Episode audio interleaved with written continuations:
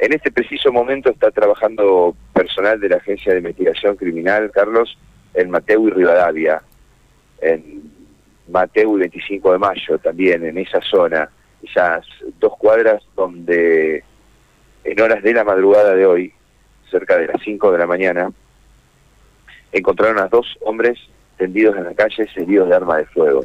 Al lado de ellos, un carro con residuos. Estos eh, jóvenes que aparentemente son hermanos que se dedicaban, se dedicaban al, al cirujano, fueron atacados por eh, masculinos quienes le dispararon. Y uno de ellos, Carlos, tenemos la información, tenemos que darla y brindarla en este momento, los dos fueron trasladados al nuevo hospital Iturraspe, uno está grave por estas múltiples heridas de arma de fuego.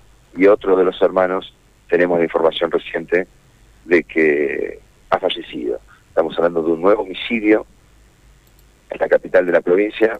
Está personal de la Agencia de Investigación Criminal trabajando en el lugar.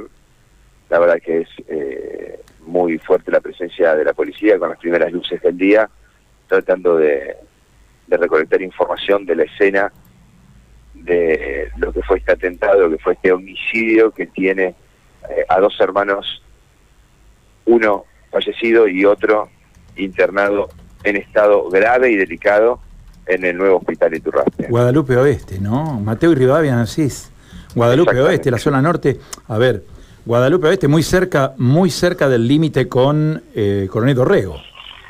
Exactamente, ese, sí. ese, es el lugar. Ese es el lugar. Sí, lo tengo. Eh, 2400 de calle Mateo, más precisamente, eh, donde, bueno, hay desconcierto porque estos jóvenes de 20 y 30 años, hermanos, recibieron varios disparos de arma de fuego. Quedaron tendidos en la calle, dieron aviso a 911.